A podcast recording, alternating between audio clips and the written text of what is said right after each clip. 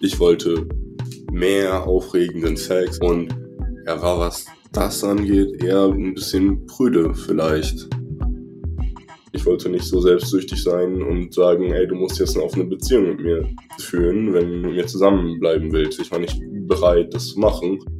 Ich glaube, für ihn war es kein gutes Gefühl zu glauben, dass er mir nicht ausreicht.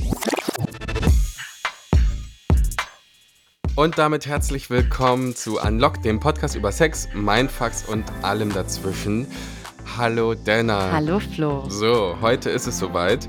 Wir reden über das Thema, das wir vielleicht die ganze Staffel besonders gerne besprechen wollten. Aber vorher will ich sagen, ihr hört einen Podcast von Cosmo und Funk. Das Thema, was wir nämlich die ganze Zeit sehr gerne besprechen wollten, lautet offene Beziehungen. In meinem Umfeld ist das was, was total verbreitet ist, zumindest das Reden darüber und das Diskutieren darüber. Ist es bei dir auch so, Denner?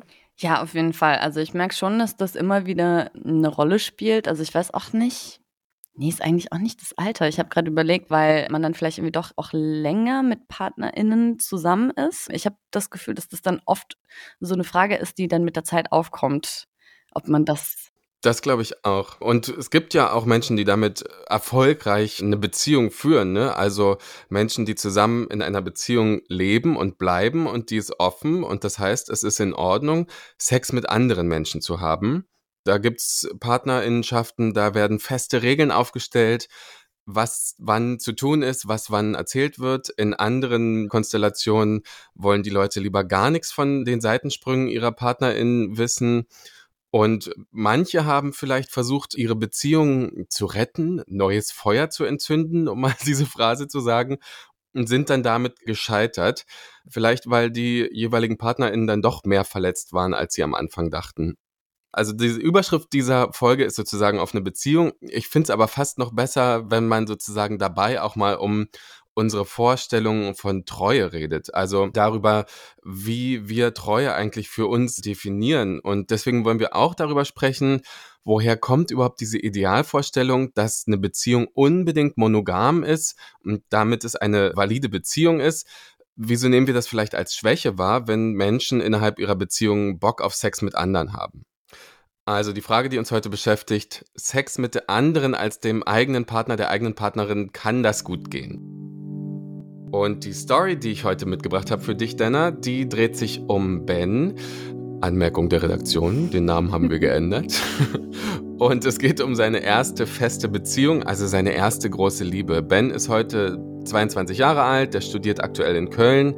Und damit du dir ihn vielleicht ein bisschen besser vorstellen kannst, Ben ist riesig groß, er hat braune Augen, dunkle Haare und wenn er dir was erzählt, dann lächelt er verschmitzt. Das ist so ein bisschen vom Typ her der Kumpel, der im Secondhand-Store die geilen Sachen findet und daraus seinen ganz eigenen Style kreiert. Ich finde auch, er wirkt irgendwie älter als er ist, also im positiven Sinne. Und obwohl er so jung ist, hat er auch schon einige Erfahrungen in Liebesangelegenheiten gesammelt. Also ich glaube, ich bin, seitdem ich geoutet bin, selten nicht in einer Beziehung gewesen. Also ich bin auf jeden Fall schon ein nahbarer Mensch und ich lasse andere Menschen schon auch an mich ran und habe irgendwie auch ein ganz glückliches Händchen mit meinen Partnern gehabt bis jetzt.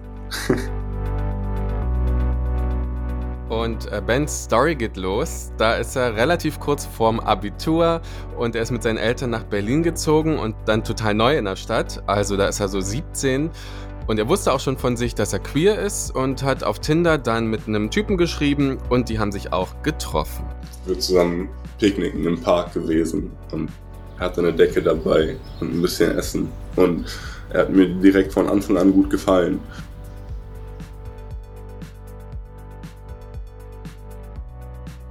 Ben erzählt davon so ein bisschen abgeklärt. Das liegt auch daran, was später noch alles passiert. Aber darüber sprechen wir erst gleich. Ich kann, glaube ich, schon verraten, diese Beziehung hat ihm wirklich viel bedeutet. Und Ben und sein Ex-Freund waren aber total unterschiedliche Menschen. Ich glaube, es war ja für uns beide die erste längere Beziehung, die wir hatten. Und es ist nicht immer alles ganz einfach gewesen. Ich glaube, wir hatten sehr andere Erwartungen an Nähe oder Sex in der Beziehung. Ähm, ja, mussten irgendwie erstmal damit klarkommen, zu denken, dass unsere eigenen Bedürfnisse so in Ordnung sind, wie die sind. Also ich wollte eigentlich immer mehr haben an Nähe und er war dort eher ein bisschen sparsamer mit. Ja, da steckt auf jeden Fall Konfliktpotenzial drin, das merkt man ja jetzt schon, finde ich. Mhm. Bens Ex war einfach nicht so sexuell drauf und ihm hat weniger Sex gereicht. Und Ben wollte halt so viel wie möglich. Sein Freund wollte ihm das nicht geben, konnte ihm das nicht geben, was ja auch voll okay ist. Aber Ben hat halt irgendwie ein Ventil gebraucht, um auch seinen Bedürfnissen gerecht zu werden. Dann sind die beiden ein Jahr zusammen. Mm, Da war für Ben irgendwann klar, okay, irgendwas stimmt nicht in unserer Beziehung. Ich wollte mehr aufregenden Sex. Ich habe in Berlin immer mehr die Partyszene erkundet und habe einfach andere Sachen gesehen, wollte irgendwie ein ungezwungenes Verhältnis mit dem Thema in meinem Leben und er war, was das angeht, eher ein bisschen prüde vielleicht. Und ich hatte dann irgendwie konstant das Gefühl, dass ich mir was wegnehme, dass ich mich einschränke für ihn und habe gedacht, dass er auch vielleicht irgendwas gegenleisten müsste und habe diese Gegenleistung aber so nicht gesehen, nicht gefühlt. Immer das Gefühl zu haben, man selbst gibt mehr als der andere, ist natürlich keine gute Grundstimmung der Beziehung. Und dann war Ben nach einem Jahr auch einfach echt unglücklich und hat sich so ein bisschen mh, eingesperrt gefühlt. Seine Beziehung hat ihn in seiner Entwicklung, in seinem sich selbst entdecken gebremst, so sieht er das. Und dann ist irgendwann alles voll ausgebrochen in einem sehr dramatischen Ort sozusagen auf seinem Abiball. Wir waren noch so jung. Ja, Abiball. Der Ort war schrecklich. Es war so ein großes Hotel in Berlin am Bahnhof Zoo und voll so amerikanischer Abiball mäßig in so einer großen Halle ohne Fenster mit bisschen abgehängten Decken. Und ja, ich, ich der gerade frisch in Berlin war, da war dann noch so ein bisschen fehl am Platz und hatte auch ein bisschen das Gefühl, dass ich mich da profilieren müsste und war deswegen natürlich umso stolzer, mit meinem ersten Freund da aufzutauchen und es allen zu zeigen. Ja, du sagst es schon. Mann, Abiball, wir waren noch so jung, ne? Diese Stimmung, man ist stolz auf sich. Man hat gleichzeitig mega Schiss vor der Zukunft, weil man keine Ahnung hat, was kommt. Und Ben war mittendrin und gut dabei. Boah, ich war echt eine Sektdrossel. Ich habe bei jedem Tablett, an dem ich vorbeigekommen bin, einen Sekt getankt. Und die Musik war schrecklich. Und der Abend lief auch komplett anders, als er gedacht hat, ne? Sein Freund war nämlich viel zu spät dran und er kam auch super gestresst von der Arbeit zurück. Und da kommt natürlich, was kommen muss. Die beiden streiten sich mega krass. Bens Ex ist dann super früh vom Abiball abgehauen und Ben ist alleine. Aber es gibt noch diesen anderen Typen auf dem Abiball. Den kannte Ben auch, der war auch queer und die beiden haben angefangen zu trinken. Ich bin irgendwann los nach Hause und er hatte mir geschrieben, weil er hat auch gesagt, dass er einen scheiß Abend hatte. Und es war unser beider Abiball und ich glaube, wir waren beide schon ein bisschen drüber. Also er hat mich gefragt, ob wir uns vielleicht treffen wollen, um noch mal ein bisschen den Abend Revue passieren zu lassen. Den Rest kann man sich hier ja fast denken. Die beiden hatten Sex. Und zwar in Bens Kinderzimmer. Es ist einfach der Klassiker. Nur, ähm, das war in Bens Beziehung ja eigentlich überhaupt nicht okay. Ja. Ah, ich war total fertig. Körperlich, aber auch mental, weil ich hatte mich darauf vorbereitet oder ich hatte die Erwartung an diesen Abend, dass das irgendwie so ein Highlight in meinem Leben werden würde. Und am Ende war das eine, eine sehr schreckliche Nacht. Also Ben hat mir gesagt, ihm ging es wirklich grauenhaft danach. Er hat eine Woche hin und her überlegt, sich mit FreundInnen beraten, was er machen soll und hat sich letztlich dann entschieden, seinem Freund davon zu erzählen. Ich bin nicht stolz darauf. Ich habe mich damals furchtbar geschämt. Ich bin kein unehrlicher Mensch. Ich habe ihm das auch kommuniziert.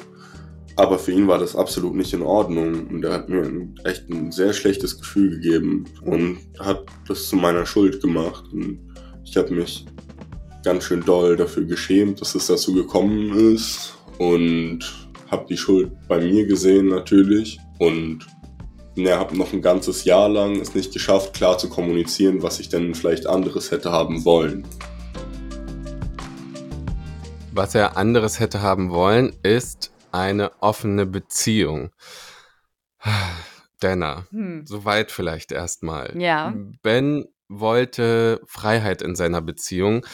Mm, aber konnte das nicht ansprechen, wollte das nicht ansprechen. Kannst du das nachvollziehen oder kennst du dieses, ich traue mich nicht, das zu sagen? Naja, ja, also ich meine, was ich mir halt die ganze Zeit gedacht habe, also was irgendwie hängen geblieben ist, ist, dass Ben irgendwie meinte, so er hatte das Gefühl, dass er irgendwas für die andere Person aufgibt und dann so diese Gegenleistung irgendwie erwartet hat. Und im Endeffekt stimmt das ja irgendwie auch ein bisschen, ne? Also weil, weißt du, so dieser Standard, der. Die Voreinstellung. Genau, so der die, Standard, Vor ja. die, die Voreinstellung ist halt irgendwie so eine monogame Beziehung. Und deswegen hat man halt das Gefühl, man hat irgendwie nicht so das Recht, das einzufordern und dass das halt irgendwie normaler ist, was die andere Person vielleicht möchte. Also, dass der Partner von Ben in dem Moment eine monogame Beziehung wollte und Ben vielleicht deswegen halt das Gefühl hatte, also es ist so voll exotisch, das, was er da halt irgendwie will. Aber man sieht ja, ja, dass man da halt dann vielleicht nichts gegen machen kann. Eben also so wie man die Bedürfnisse, die man hat, die hat man eben. Er hatte eben Mhm. dieses Mehrbedürfnis nach Zärtlichkeit und nach Sex. Also das sieht man ja irgendwie an dieser Geschichte auch voll gut. Das sind ja das sind einfach verschiedene Typen von Mensch. Das sind einfach verschiedene Arten, wie wir mit anderen Menschen irgendwie umgehen, wie wir Zuneigung zeigen und wie viel wir halt irgendwie auch brauchen. Und wenn Bens Partner in dem Moment halt irgendwie so ist, so hey, das sind Dinge, die sind mir vielleicht wichtig, aber ich brauche nicht so viel davon dann ist das ja voll okay. Aber wenn man eine Person ist, die sagt, hey, ich brauche das aber und sonst fühle ich mich irgendwie eingesperrt und ich möchte mich irgendwie ausleben, dann ist das ja auch genauso okay. Nur hatte Ben wohl das Gefühl, dass er das nicht machen darf irgendwie, ne? Und jetzt hat sich ja auch dieser Freiheitsdrang, den du beschreibst, in Fremdgehen geäußert. Also ist es cool? Fremdgehen ist natürlich scheiße, oder nicht? Nein, das ist absolut scheiße. Also deswegen, ich, ich frage mich jetzt auch gerade, warum diese Schuldfrage jetzt gerade so aufgekommen ist. Also ob da jetzt noch weiter drauf eingegangen wird, weil ich meine, ich finde das total gerechtfertigt, da auch die Schuld bei Ben erstmal zu sehen, weil das war nicht so abgesprochen. Also ich Mhm. will jetzt nicht irgendwie zu harsh sein, aber wenn man eine Absprache hat, dann hat man eine Absprache. Und Fremdgehen und Untreue gibt es auch in offenen Beziehungen, weil da gibt es auch Absprachen, Mhm. die dann nicht gehalten werden. Also es ist nie cool, eine Absprache nicht einzuhalten. Das ist immer Betrug irgendwo. Für ihn war es ja so ein bisschen das Ding, sozusagen, ich habe meine eigenen Bedürfnisse jetzt so lange unterdrückt und jetzt bin ich betrunken auf dem Abiball und jetzt bricht sich das so raus. Ja. Ne? Also kann man vielleicht auch sagen, es ist halt auch nicht so schlau, die eigenen Bedürfnisse so lange zu Ja. unterdrücken. Absolut. Also ich glaube, das ist halt so das Ding, weil ich meine, was Ben ja gemacht hat, ist, dass ihm, also ich weiß nicht, wie bewusst ihm das in dem Moment war, aber er hat ja gemerkt, so, hey, irgendwie gibt es da so Probleme, irgendwie gibt es da Diskrepanzen.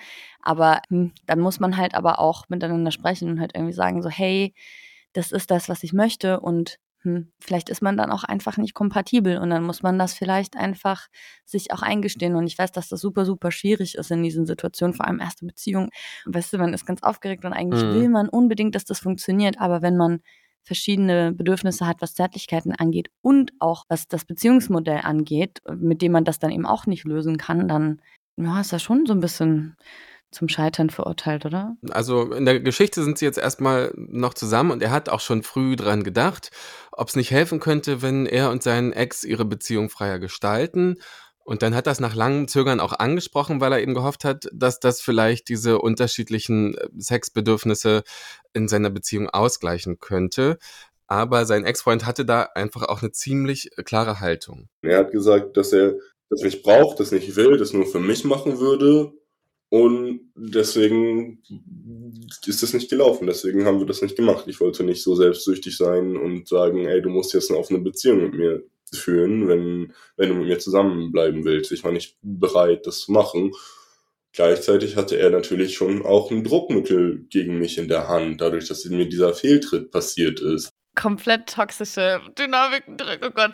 Also, das ist überhaupt nicht selbstsüchtig, Ben. Ich finde, das ist voll okay zu sagen, hey, ich bin halt so, ich möchte das gerne. Und deswegen muss man das doch dann auch sagen dürfen. Und ich finde es ganz furchtbar, dass dann sein Partner das so als Druckmittel irgendwie über Mhm. seinem Kopf, weil, also ich meine, er hat sich ja offensichtlich super, super schlecht gefühlt, so sehr, dass er halt noch weniger das Gefühl hatte, dass er jetzt das machen darf, was er eigentlich möchte. Und er muss jetzt Mhm. irgendwie leiden. Es ist eine total ungesunde Dynamik mittlerweile. Man merkt, beide tun einander weh, ne? weil sie sich schon mal wehgetan haben, jeder auf seine Weise und dann passiert auch genau das erneut. Die beiden führen so ein weiteres Jahr eine monogame Beziehung, bis Ben von einem Kumpel angerufen wird und fragt, ey, kommst du mit in den Club? Und dann ziehen die los und dort trifft Ben im Club zwei New Yorker Typen, zwei New Yorker Boys und es entwickelt sich über den Sommer so eine richtige Affäre mit einem der beiden. Ben entwickelt immer mehr den Wunsch, Sex mit anderen zu haben und er merkt, dass ihm der Kontakt zu diesem einen New Yorker Typen gut tut, dass er über sich lernt, Dinge, von denen er bisher noch nichts wusste, aber er wusste eben auch, er muss dringend mit seinem Freund darüber sprechen. Das hat er erstaunlich gut aufgenommen damals. Ich habe ihn quasi vor die Wahl gestellt. Sei mit mir und akzeptiere, dass ich mich vielleicht manchmal nicht zurückhalten kann oder sei nicht mit mir. Und er hat gesagt, ja, ich, ich bleib mit dir. Interesting. Ein steiniger Weg in eine offene Beziehung. Hm, jetzt ist es so gewesen, es war okay, dass Ben sich auslebt und man könnte meinen, ja, ist ein bisschen unschön, dass das so läuft, aber immerhin werden sie jetzt hoffentlich glücklich. Aber Plot-Twist. Als Ben dann hatte, was er dachte, dass er braucht, hat er gemerkt, dass das seine Bedürfnisse eigentlich auch nicht erfüllt. Ich habe gar nicht wirklich mit anderen Männern geschlafen. Ich habe viel mehr Zeit an meinem Handy verbracht, um irgendwie bei Grinder oder bei Tinder Typen in Anführungsstrichen kennenzulernen, als rauszugehen und mit irgendjemandem zu schlafen. Das ist eigentlich so gut wie nie vorgekommen. Und das ist ja ein total spannender Punkt. Ne? Es ging Ben am Ende gar nicht darum, wirklich mit anderen Männern Sex zu haben, sondern um Aufmerksamkeit, um Zuneigung. Es ging um Bestätigung, es ging darum, ein Gefühl zu befriedigen und dafür musste er gar nicht wirklich mit jemand anderem schlafen. Und trotzdem hat es so das vertrauensvolle Verhältnis oder das, was davon übrig war zwischen uns, weiter belastet. Es war insofern irgendwie schon auch eine schwierige Zeit, weil wir irgendwie beide nicht so ganz wussten, wie wir zueinander stehen. Ich weiß nicht. Ich glaube, für ihn war es kein gutes Gefühl zu glauben, dass er mir nicht ausreicht.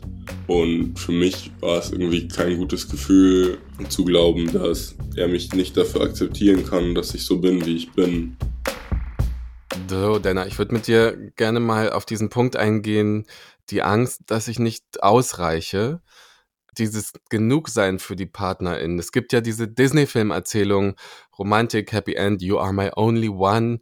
Wir sind alle so krass damit aufgewachsen und deswegen löst es doch voll Unbehagen in uns aus, wenn da andere Modelle plötzlich ausprobiert werden. Bin ich alleine genug? Ist das überhaupt möglich? Ja, das ist halt die Frage, ne? Also ich meine, ich bin ja Fan von offenen Beziehungen, weil man da eben genau diesen Druck rausnimmt und halt einfach sagt so, hey, ähm, warum? Warum soll man eigentlich der anderen Person? Also warum muss ich jetzt der beste Freund meiner Partnerin sein? Warum muss ich jetzt der beste Sexualpartner sein?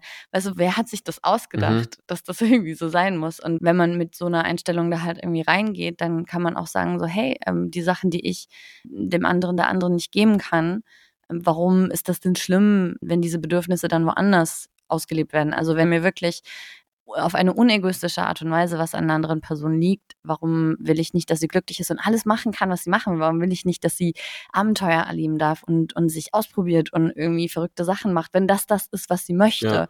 Und ich glaube, das ist das, was mir so ein bisschen an diese Geschichte irgendwie auffällt. Aber natürlich, ich meine, man muss sagen, das war die erste Beziehung von den beiden. Man findet sich ja erstmal gerade mhm. überhaupt. Man hat noch diese kompletten gesellschaftlichen Normen irgendwie im Kopf und es ist super schwer und krass, sich da irgendwie durchzuarbeiten, was die beiden da halt irgendwie machen. Und natürlich machen die das nicht so komplett clean, weil hey, das ist das allererste Mal, dass sie mit gewissen Fragen irgendwie in Verbindung kommen überhaupt. Ben ist da halt irgendwie so mit dieser, ja, irgendwie, ich kann mich nicht zurückhalten, Einstellung. Es geht ja nicht darum, dass man sich nicht, also weiß ich nicht, ich will mir jetzt auch keine Worte in den Mund legen, aber eine offene Beziehung ist jetzt auch nicht, äh, für mich zumindest, dass man sich nicht zurückhalten kann mhm. und einfach so dem sexuellen Drang sich erliegt, sondern für mich ist das wirklich eine Grundeinstellung, wie man an eine Beziehung und an Erwartungen an die andere Person irgendwie rangeht. Und auf der anderen Seite hat man halt irgendwie den Partner, der halt das gar nicht akzeptieren kann und einfach sich quasi so eine normale, in Anführungsstrichen, Beziehung wünscht. Ich finde, es wird vielleicht auch nochmal klarer, also diese Ansprüche an den anderen, die andere alles zu sein, die wird ja auch auf der anderen Seite an einen selber gestellt. Also man kann sich ja mal die Frage stellen, bin ich immer der beste Zuhörer? Bin ich immer der beste Sexualpartner? Bin ich immer der beste Tröster? Bin ich immer der beste Motivator? Bin ich immer der lustigste? So, und das ist ja so dieser beste Mensch der Welt, an den das gestellt wird. Ja. Ist man nicht vielleicht dadurch der beste Mensch der Welt, dass man sich frei davon macht, das immer sein zu können und sagen kann sozusagen, ey, vielleicht geht es auch manchmal um, wie gesagt, um Trösten und vielleicht gibt es einen anderen Menschen, der noch ein bisschen besser trösten kann, weil er ähnliche Erfahrung teilt oder so. Und dann ist es vielleicht auch okay. Total, ich finde das auch immer voll schlimm, wenn äh, Leute ihren äh, festen PartnerInnen beste Freunde verbieten. Also so emotionalen Support und halt irgendwie sagen so, nein, wenn du Probleme hast, dann musst du das mit mir besprechen. Was passiert das? Ja, Ja, ja, ja, ja. So, du darfst Mhm. so, warum bist du so, warum hast du jetzt diese Person angerufen? Warum hast du nicht mich angerufen? Also dieses Monopol eben nicht nur Mhm. dieses sexuelle Monopol sein soll, sondern eben auch so ein emotionales Monopol. So, ich muss auch deine Red Flag. Stück- Red Flag. Total. Jetzt ist natürlich die Frage, äh, das große Unbekannte, offene Beziehung, wie kann das überhaupt klappen, ne? Weil wenn man eine Beziehung öffnet, dann kommt sofort erstmal wahrscheinlich für viele der Gedanke Thema Eifersucht. Mm, So ging es ja auch Bens Ex. Ich habe mich aber auch mit Milou über ihre offene Beziehung ausgetauscht. Sie hat uns über Instagram angeschrieben und sie kommt aus Berlin. Und ich wollte unbedingt, dass wir auch ihre Story diskutieren, weil ihre Erfahrungen sind ganz anders als die von Ben. Sie lebt aktuell in einer offenen Beziehung und Milou sagt, dass es halt eben vollkommen okay ist, wenn ähm, kürzere Kontakte entstehen und ähm, man irgendwie mit anderen Leuten schläft oder körperlich wird. Und wir haben, machen das jetzt so, dass wir uns das, weil wir in einer Fernbeziehung leben, ähm, praktisch irgendwann auch erzählen. Also entweder halt auf Nachfrage oder weil man es erzählen will, nicht weil man es erzählen muss unbedingt. sorry für die äh, Kaffeehausatmosphäre sofort. Ich musste mir gerade vorstellen, wie so ihre Familie im Hintergrund irgendwie äh, zu Abend ist und sie mal eben so eine Sprachnachricht schickt zu ihrer offenen Ja, Beziehung. Fände ist okay, wenn man ganz mit cool. anderen Leuten schläft. Aber eine Sache ist Milou total wichtig dabei, denn du weißt es eigentlich schon, dass man darüber redet. Yes. Kommunikation, Kommunikation, Kommunikation. Genau, aber wir haben das praktisch so gehandhabt, dass wir uns, wenn sowas auftritt oder wenn man merkt, dass das irgendwie mehr Raum einnimmt, dass wir uns das halt auf jeden Fall kommunizieren und halt zu jedem Schritt oder zu jedem Punkt halt wieder den Konsens vom Gegenüber einholen, ähm, dass das in Ordnung für die andere Person ist und genau, versuchen auch, das praktisch regelmäßig immer mal abzuchecken, ob sich was verändert hat. Bravo. Ich habe mich dann aber auch gefragt, wie entscheidet man eigentlich, welche Regeln gelten und welche nicht? Was gültet hier eigentlich? Und ich finde, Milou hat da eine ziemlich coole Idee gehabt. Die Regeln, die sie aufgestellt haben, die sind einfach auch flexibel und beide checken immer für sich ab, was sie wichtig finden. Genau, und dementsprechend fühle ich mich damit dann auch sicherer, weil ich dann einfach die Gewissheit habe, dass wir erstmal über alles reden und dann immer wieder neu evaluieren, ähm, ja, worauf wir Lust haben und nicht. Und ähm, dass es nicht dieses gibt, okay, eine Regel wird gebrochen oder jemand drückt dem anderen eine Regel auf, die andere Person fühlt sich eingeengt. Also ich will da noch ergänzen, ich finde auch Regeln müssen ja nicht für beide gleich gelten. Es gibt zwei Partner oder in dem Fall dieser Zweierbeziehung gibt es zwei Partner und die haben unterschiedliche Bedürfnisse, was ihnen wichtig ist.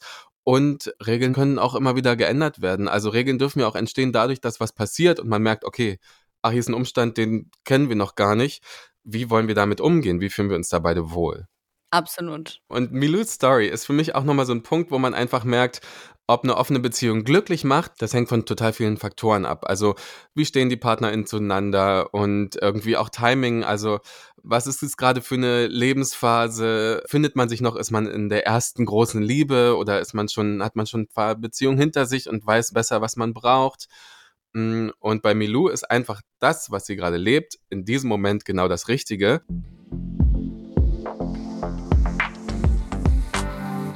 Und das führt auch zu meinem nächsten Gesprächspartner. Ich habe mit dem Autoren und Podcaster Friedemann Karich gesprochen. Er hat vor ein paar Jahren jetzt schon, glaube ich, ein vielbeachtetes Buch über Monogamie und offene Beziehungen geschrieben. Das heißt, wie wir lieben vom Ende der Monogamie. Und von ihm wollte ich natürlich als allererstes wissen, glaubt er wirklich, dass künftig alle in offenen Beziehungen leben? Ist die Monogamie tot? Den Trend gibt's immer wieder alle drei oder vier Jahre. Also ich glaube, es ist ein sehr langsamer, sehr stetiger Trend und wie alle großen Umwälzungen unserer Lebensart braucht er viel mehr Zeit, als wir denken. Also für Friedemann Karich ist es das langsame Ende der Monogamie, also ein Prozess, der nicht von jetzt auf gleich passiert. Er sagt, das ist im Prinzip eine Entwicklung, die gibt's schon ganz lange. Und er hat auch eine ganz klare Vorstellung davon, warum das so ist. Ich glaube, man kann in einem äh, sehr kleinteiligen Indizienprozess feststellen, dass die Natur uns einmal vor vielen, vielen, vielen tausend Jahren zur Polygamie programmiert hat.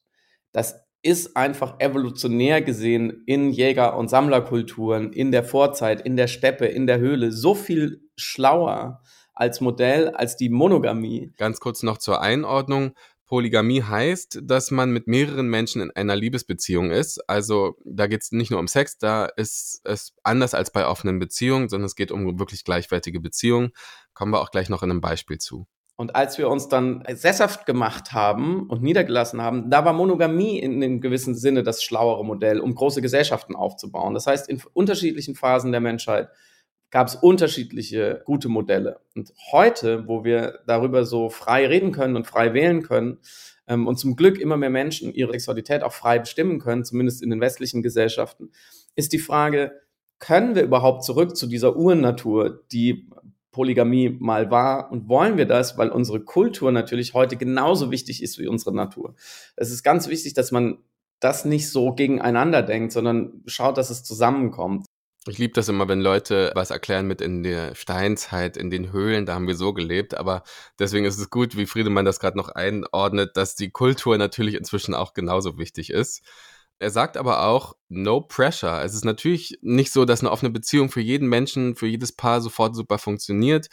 Gerade in jungen Jahren mag es vielleicht mal sein, dass man sich von solchen Trends auch unter Druck gesetzt fühlt und deshalb ist es total wichtig, dass man gut in sich hineinhört, ob man das wirklich möchte oder nur so einen Schritt für vielleicht andere macht. Schließlich ist eine Beziehung zu öffnen ja immer auch ein Risiko, wie wir in der Story von Ben ja auch gehört haben. Ich glaube, den Druck gab es aber schon immer nur mit verschiedenen Ideen. So, jetzt ist es vielleicht gerade auch ein bisschen die offene Beziehung. Für die gibt es ja auch gute Gründe. Ich meine, die Leute merken ja, wie schwer eine klassische Monogamie ist gerade vielleicht auch dem Alter, und dass es nicht so richtig zusammenpasst. Das ist auch nämlich die Hauptthese von Friedemann. Er sagt, Monogamie ist einfach hardcore schwer über Jahre hinweg glücklich aufrechtzuerhalten.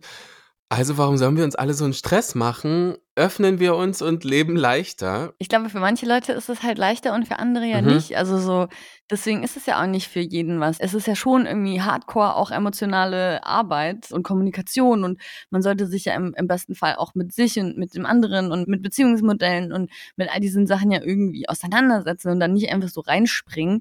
Und manche können auch einfach mit Eifersucht nicht umgehen. Deswegen, ich glaube, man kann da jetzt auch nicht irgendwie so eine Generalempfehlung ja. aussprechen, aber macht der ja auch nicht oder machen wir jetzt. Genau, auch. ja. Ich persönlich finde auch nicht, dass leichter ist, weil man viel mehr kommunizieren muss und auch viel mehr mit sich erstmal kommunizieren muss. Und ich glaube, was viele auch davon ab abhält, eine Beziehung zu öffnen, ist so ein bisschen, dass sie das Gefühl haben, wir haben jetzt ein Problem und wir geben auf. Wir streichen die Segel und ähm, wir machen uns das jetzt einfach super einfach. Das ist zumindest ein Argument, das ich immer wieder von Freundinnen höre, die in langjährigen monogamen Beziehungen sind. Die sagen, wenn wir jetzt die Beziehung öffnen, dann ist es ein bisschen wie eine Niederlage. Ja, es wird immer so als Anfang vom Ende gesehen. Ja, genau. Und Friedemann sagt aber, das ist völlig anders. Er sagt, das muss man genau andersrum sehen. Monogamie ist als Beziehungsprinzip für ihn problematisch und sich davon zu lösen, das ist der eigentliche Befreiungsschlag. Aber wir reden immer noch eigentlich, finde ich, zu wenig darüber, welche engen Fesseln uns die Monogamie auferlegt hat, für wie lange, wie tief die in all unserer Kultur ist, dass in jeder Kindergeschichte die Kinder schon lernen, Monogamie, that's the thing. Eins plus eins gleich Liebe. So die, mit den ersten Walt Disney-Filmen über die Bravo zu verbotener Liebe hin zu Shakespeare, in deiner gesamten Entwicklung lernst du immer wieder, das ist das Modell und alle anderen Modelle, jede Exploration jenseits dessen, jedes Experiment muss sich erstmal rechtfertigen kann das überhaupt funktionieren, die offene Beziehung? Ist genau das, was du auch schon gesagt hast, Denner, ne? Ich finde es halt auch immer so krass, so, dass wenn eine offene Beziehung in die Brüche geht oder wenn eine, ein Paar ihre Beziehung öffnet und dann sich die Leute trennen, dass dann alle sagen so, ja, dann hast du ja gesehen, eine offene Beziehung funktioniert ja auch nicht.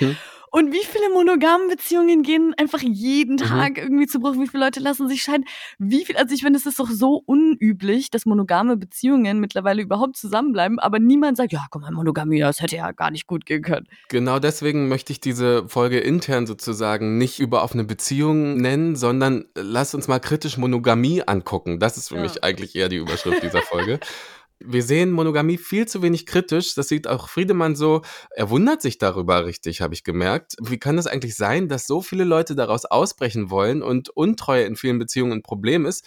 Und trotzdem feiern so viele Menschen das total unkritisch weiter als ideal. Die Scheidungsraten sind enorm hoch. Alle betrügen sich gegenseitig. Jeder wurde schon mal verletzt. Die allermeisten äh, Menschen reihen eine serielle Monogamie hinter die nächste, die Singleraten in den Großstädten steigen. Irgendwas funktioniert da grotesk schlecht und trotzdem ist es immer noch das Modell, wo wir uns unheimlich schwer tun, es mal kritisch zu hinterfragen. Und das fehlt mir eigentlich im Diskurs noch. Also ich meine, er sagt ja aber auch warum. Also man, es wird einem ja von Kinderbeinen an eingetrichtert so ein bisschen. Also wir kriegen das ja überall mit und ich glaube, nicht jeder hat auch irgendwie so den Zugang Dinge, die so als so selbstverständlich gelten, mal kritisch zu hinterfragen. Für Friedemann geht es ja dann um mehr als nur irgendwie wir in dieser Beziehung, sondern am Ende ist es eine gesellschaftspolitische Frage. Ne? Also nehmen wir mal an, wir würden alle in offenen Beziehungen leben, könnte das nicht mehr als unser eigenes Glück erhöhen? Könnte das nicht sogar uns als Gesellschaft die Chance geben, glücklicher zu werden? Im Mittelalter, ja, da konntest du auch nicht sagen, oh, jetzt heute mache ich ein Tinder-Date und dann morgen schlafe ich vielleicht mal mit einem Mann, weil das würde ich gerne ausprobieren. Da hast du große Probleme gekriegt. Ich glaube, diese Freiheit haben wir noch gar nicht verstanden. Und wenn wir die mal verstehen und in unsere Beziehungen tragen, dann ist auch nicht mehr so wahnsinnig wichtig, was jetzt noch als Betrug gilt und was nicht. Ich finde, daraus lässt sich einfach zeigen, es braucht diese Debatte in jeder Beziehung. Wie wollen wir beide hier zusammenleben? Was ist unser Modell? Eben weg von Remote Standard Voreinstellung ist Monogamie zu wir zwei wollen zusammen sein, wie können wir das am besten machen? Und natürlich, das kann schiefgehen wie bei Ben, das kann es aber halt immer, das hast du auch schon gesagt. Es kann aber auch genauso zu einem total glücklichen Leben führen. Ich habe ja gerade schon gesagt, es kommt noch ein Beispiel zum Thema Polyamorie. Da hat mir meine liebe Kollegin Joelle Westerfeld vom Funk-Instagram-Kanal Glanz und Natur den Link gibt es in den Show Notes. Die hat sich mit mir darüber ausgetauscht. Ähm, Joelle ist schon früher total offen mit dem Thema umgegangen und hat auch schon in einer offenen Beziehung gelebt. Aber für sie war das immer noch nicht ganz so perfekt. Für sie fühlte sich das einfach überhaupt nicht richtig an und auch nicht einfach, ähm, denn sie hat trotzdem Eifersucht gespürt. Und das hat sie wahrscheinlich selbst überrascht, weil sie eigentlich dachte, hey, ich bin doch total offen. Wie kann es sein, dass ausgerechnet ich in dieser offenen Beziehung trotzdem eifersüchtig bin? Und ich habe dann gedacht, okay, wenn ich so eifersüchtig bin, dann kann ich sowas Offenes einfach nicht. Ich habe aber gleichzeitig auch gemerkt, dass ich mich dann in meinen Mono-Beziehungen nicht so richtig wohlgefühlt habe und bin dann dieses Jahr irgendwie in so einer Polybeziehung gelandet und habe super viel dazu gelesen und auch über das Konzept offene Beziehung nachgedacht und bin dann so zu diesem Punkt gekommen, dass man in einer offenen Beziehung die Idee der Monogamie ja total erhält. Also nur dieser Sexaspekt wird geöffnet, dass man mit anderen Menschen schlafen kann. Aber sprich, es gibt immer noch diesen Druck, dass der Partner oder die Partnerin niemand anderes irgendwie besser finden soll oder es gibt immer noch diese Angst, er oder sie könnte sich in jemand anderes verlieben und dann ist die Beziehung im Arsch. Also diese Zweierdynamik. Joel hat einfach nicht entschieden, offene Beziehungen sind nichts für sie und sie lebt lieber monogam. Nee, sie hat gesagt, okay, wenn mich Zweierkonstellationen stressen, dann öffne ich mich halt ganz für mehrere PartnerInnen. Und jetzt lebt Joel in einer polyamoren Beziehung. Das heißt, dass nicht nur Sex mit anderen okay ist, sondern Joel führt wirklich mehrere Beziehungen gleichzeitig. Dieses ganze Vergleichende fällt irgendwie weg, weil ich gar nicht das Bedürfnis habe, irgendwie so ein Maximum darzustellen und auch dieser Konsens quasi, den man miteinander hat, dass es sich nicht im Weg steht, mehrere Personen gleichzeitig gut zu finden oder sich in mehrere Personen vielleicht sogar zu verlieben, gibt total viel Freiheit und ich weiß das nur, wenn mein Partner jemand anderes gut findet und vielleicht mehr gut findet als nur für Sex irgendwie. Das setzt meine Beziehung nicht aufs Spiel und dadurch fallen krass viele Verlustängste weg. Ja, ich finde, Joel sagt da super viele coole und wichtige Sachen. Ich finde nur, das muss ja aber nicht nur in einer polyamoren Beziehung so sein. Also in meiner Vorstellung ist das bestenfalls ja auch in einer offenen Beziehung so oder in einer nicht. Habe ich mir auch gedacht. Ne? Aber ich meine, ja, man sieht das oft, dass es halt irgendwie monogame Pärchen gibt, die dann irgendwie nach einer Zeit zu diesem Punkt kommen und sagen so, ja, hm, okay, wir öffnen jetzt irgendwie mal unsere Beziehung, aber das dann vielleicht auch nicht sehr bewusst machen. Ähm, und mit bewusst meine ich halt, sich eben nicht mit dem Thema auseinandersetzen. Weil Joel zum Beispiel hat auch gemeint, sie hat sich ja dann auch erst mit dem Thema so richtig auseinandergesetzt und hat Bücher gelesen mhm. und viel dazu gelesen so. Und also im besten Fall macht man das ja auch in einer offenen Beziehung und geht da ja mit so einer Grundeinstellung halt rein, dass das ja. nichts Schlechtes ist und dass es nichts Schlimmes ist, mit anderen Sex zu haben und andere Leute gut zu finden. Ich glaube auch, das ist jetzt wirklich nur persönliche Meinung, aber ich halte nichts davon zu sagen, unsere Beziehung ist insofern offen, als dass du mit anderen Menschen schlafen kannst, aber sag mir nichts darüber, ja. weil ich persönlich glaube, dass ähm, Lügen, und in dem Fall meine ich auch Verschweigen, Distanz schafft und Ehrlichkeit immer Intimität erzeugen wird. Und natürlich kann man sich darüber austauschen, wie viel will man wissen sozusagen. Aber ich persönlich glaube, man sollte unbedingt darüber reden, weil man in der Nähe des Menschen bleiben sollte, den man liebt. Und das ist vielleicht auch so ein Punkt, den Joel nur in polyamorösen Beziehungen erfüllt sieht, den ich jetzt schon in offenen Beziehungen auch erfüllt sehen würde. Aber auch da sieht man, es ist einfach so krass individuell. Jeder hat seine eigene Beziehung und man muss darüber reden, was für eine Beziehung man hat. Und ich finde, sie bringt da einfach eine total spannende andere Perspektive mit. Es gibt einfach mehr Möglichkeiten als Monogamie und man kann da total spielerisch mit umgehen. Man kann herausfinden, was einem gefällt. Und man kann experimentieren und dann merken, dass einem die andere Sache vielleicht doch besser gefällt als die andere und dass diese eine Sache vielleicht mit dem Partner nicht möglich ist, aber mit der Partnerin und so weiter und so fort. Ähm, Joelle war übrigens auch in unserem React-to-Format bei YouTube. Ähm, dort hat sie sich Maler Story angehört, die Flo in unserer Folge zu Sex und Beziehungen erzählt hat, dass sie nämlich manchmal mit ihrem Freund geschlafen hatte, wo sie gar nicht so richtig Lust darauf hatte. Also ähm, schaut doch mal bei YouTube vorbei. Und auch bei Joel war Ehrlichkeit ja das Wichtigste, denn dann umgeht man das Problem, dass man anderen Menschen unnötig das Herz bricht. Und das führt uns lustigerweise total gut zu der Story von Ben zurück. Der Bogen ist gespannt. Der Bogen ist sowas von gespannt und nämlich ist ja da genau das leider passiert.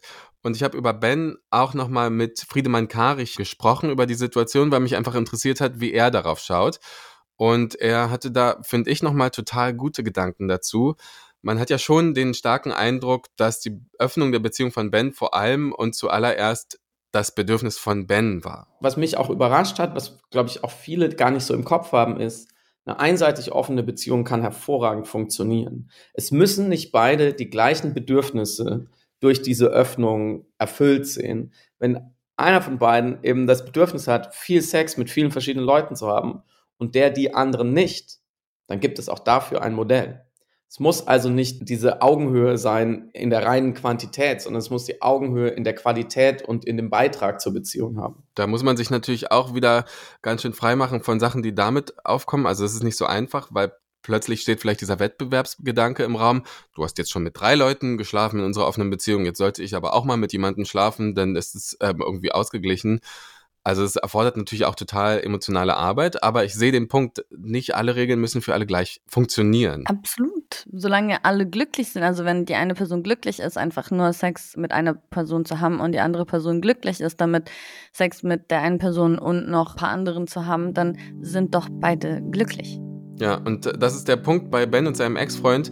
Es war nicht wirklich Augenhöhe da, weil Ben einfach noch so stark mit sich selbst und auf der Suche nach seinen Wünschen beschäftigt war, aber die war halt auch schon vorher nicht da, diese Augenhöhe. Und mh, hm, tatsächlich hat es für Ben und seinen Ex-Freund am Ende auch einfach nicht funktioniert. Eine offene Beziehung war für seinen Ex nicht die richtige Beziehungsform und Ben hat angefangen, über sich und seine Beziehung nachzudenken und hat sich die Fragen gestellt, wieso er das überhaupt möchte und was ihm wirklich fehlt. Hm, Im Nachhinein, glaube ich, ging das Ganze nicht nur um den Sex oder die Nähe, die wir miteinander hatten, sondern auch viel um Bestätigung, und andere Männer haben mir irgendwie öfter oder anders gezeigt, dass sie mich gut fanden. Und deswegen ist vielleicht auch über die Zeit das Bedürfnis gewachsen, sich dem auch hingeben zu dürfen. Nach einiger Zeit haben sich Ben und sein Freund also dann auch wirklich getrennt. Es war offenbar einfach die Zeit weiterzuziehen und jemanden zu finden, der besser zu den eigenen Bedürfnissen passt. Also dieser ganze Prozess, in dem sie ihre Beziehung geöffnet haben, der hat offenbar echt viele tiefe Wunden hinterlassen, aber es war eben auch der Anfang, um heilen zu können. Ich glaube, ich habe und er auch, wir haben sehr viel gelitten, weil wir gedacht haben, dass unsere Liebe und die Gefühle, die wir zueinander haben, das wert sind. Ich finde, man merkt total, dass Ben ein total tiefgründiger Mensch ist hier in seinen ähm, Zitaten. Er hat über diese Erfahrung irre viel nachgedacht und die Zeit nicht einfach abgehakt. Ähm, und er hat aus dieser Zeit auch eine wirklich wichtige Lektion gelernt, die ihm jetzt sehr am Herzen liegt. Dass man die Bestätigung, die man braucht, in sich selber finden muss und nicht bei seinem Partner. Und dass, wenn man unglücklich in der Beziehung ist und auf Dauer das Gefühl hat, nicht ausgelastet zu sein in seinem Sex, dann ist man vielleicht einfach nicht mit der richtigen Person zusammen. Ist ein krasses Fazit ist aber Bens ganz persönliche Einschätzung, muss man jetzt auch nicht unbedingt teilen. Aber ich, ich finde das so schön, was er am Anfang gesagt hat. Die Bestätigung, die ihr sucht, die müsst ihr in euch selber finden. Ich finde, das ist so Digi so, ja, ja, oh, ja voll ich schön. bin auch mit dem ersten Teil ähm, total, da gehe ich d'accord. Ähm, ich weiß nicht, ob ich mit dem letzten Teil ihm so zustimmen würde, aber ich verstehe seine Position total, eben wegen der ganzen Erfahrung, die er gemacht hat. Und übrigens lebt Ben heute wieder in einer monogamen Beziehung und ist auch darin super glücklich, sagt er. Selbst wenn er nicht ausschließt, dass er und sein jetziger Freund die Beziehung auch nochmal öffnen würden. Aber er sagt, dass es heute aus anderen Gründen und mit anderen Vorzeichen passieren würde. Ja, aber es sind ja diese zwei Dinge. Es gibt einmal sexuelle Mhm. Bedürfnisse und Beziehungsmodell. Weißt du? Und wenn die sexuellen Bedürfnisse in dem Sinne, oder was sind nur nicht nur sexuelle, sondern auch die Aufmerksamkeitsbedürfnisse irgendwie, dass man sich irgendwie wohlfühlt, was auch immer, wenn das alles irgendwie mit einer Person für die Zeit gerade abgedeckt ist, dann ist es ja voll cool. Aber wenn das eben nicht so ist und auch nicht die Möglichkeit da ist zu öffnen, Mhm. weil man auch vom Beziehungsmodell nicht zusammenpasst, dann wird das ja problematisch, oder? Ja, und was man aber auch an dieser Stelle sagen muss, ganz viele Menschen leben in superglücklichen Beziehungen, in denen sie aber sexuell nicht alles bekommen, was sie brauchen. Also es ist auch ein bisschen Voll. eine Frage der Prioritätensetzung. Voll. Also man sollte ja offene Beziehungen sowieso nicht führen, um einen Mangel auszugleichen. Ach, ich habe in dieser Folge auf jeden Fall gelernt, dass Beziehungen niemals im Standard-Mode monogam anfangen sollten, sondern man sollte in jeder Beziehung neu verhandeln, was wollen wir eigentlich. Voll. Ich glaube, das, das kann man super schön so stehen lassen, Flo. Und jetzt ist es an der Zeit zu sagen, dass das hier die letzte Folge von Unlock war. Ich bin sehr traurig, das war eine sehr schöne Zeit. Es hat mir super viel Spaß gemacht mit dir und mit den ganzen vielen echten, persönlichen, krassen Geschichten. Ja, danke auch an euch alle da draußen, die uns immer Feedback geschickt haben, die uns abonniert haben, die uns weiterempfohlen haben. Das hat uns alles wirklich ähm, sehr, sehr viel bedeutet und auch von mir nochmals. Es war eine sehr schöne Zeit mit dir, Flo, und mit dem ganzen Team. Das war ein Podcast von Cosmo und Funk von ARD und ZDF. Tschüss. Tschüss.